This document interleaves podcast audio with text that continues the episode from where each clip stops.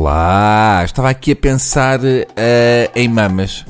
Exato, é uma coisa que eu faço muito. Mas agora estava a pensar na capacidade que as mulheres têm para produzir e acumular leite, ainda por cima na melhor embalagem já vista. Ainda há quem prefira o design da garrafa de Coca-Cola. Não, eu em termos de design de pacotes dou 20 em 20 às mamas. Gostaram? Foi fino este princípio. Se os homens tivessem mamas, eu acho que se eles tivessem mamas e a capacidade de produzir alimento, aposto que não faltavam era relotes de leite.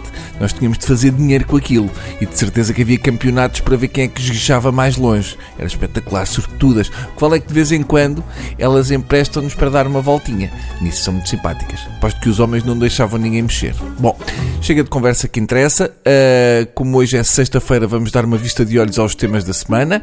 Um, pronto, já dei uma vista de olhos. Agora vamos falar dos temas. Por cá, na nossa santa terrinha, Haja santa paciência para Soares dos Santos, que disse esta semana, e cito, enquanto me coço, os pobres fizeram-se para a gente os transformar em classe média. Hum, para a gente, diz o malandro. Pois, é capaz de ter razão. Foi para isso que se fizeram os pobres. Tinha que ser para alguma coisa. Agora é mais complicado é transformar um rico em classe média. É difícil porque os ricos são demasiado grandes para cair e nós pagamos.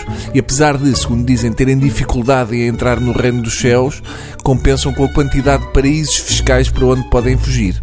Entretanto, a TVI continua fascinada com o fascismo. Cenas fascistas é a nova moda lá na casa. Podia ser pior, podia, podia ser canibalismo. E esta semana tivemos uma grande reportagem sobre Salazar, esse grande, grande boss. A TVI fez várias revelações sobre o ditador, deu-nos a conhecer que Salazar escrevia poemas, até escreveu um intitulado O Beijo para um primo aos 15 anos. A letra tremida dá ali um bocadinho de pensar. O mais curioso é que eles põem alguém a imitar a voz de Salazar a ler os poemas. Fica assim um bocado esquisito, porque Salazar tinha aquela voz fininha de mulher a dias de idade e a imitação da voz de Salazar a ler os poemas que escreveu no seminário parece ser feita pelo Vítor Bandarra com seis elásticos ali apertadões à volta dos testículos. A TV quer fazer de Salazar uma flor bela espanca, com a ajuda da PIDE.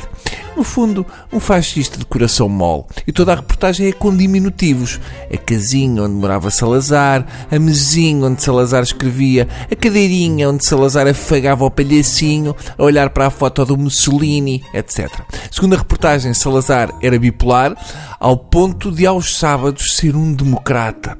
Depois vêm grandes revelações, ainda que deem só a entender.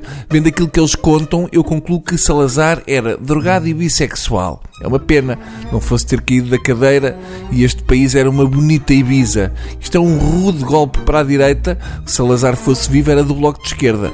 Dizem eles que Salazar dava-lhe para a veia que isto sirva para o CDS ao menos legalizar a ganza. Toda a reportagem é maravilhosa. Depois ficamos a saber que Hitler tinha só um testículo. Com esta reportagem da TVI ficamos a desconfiar que Salazar provavelmente laqueou as trompas. E tudo isto foi só na primeira parte da reportagem.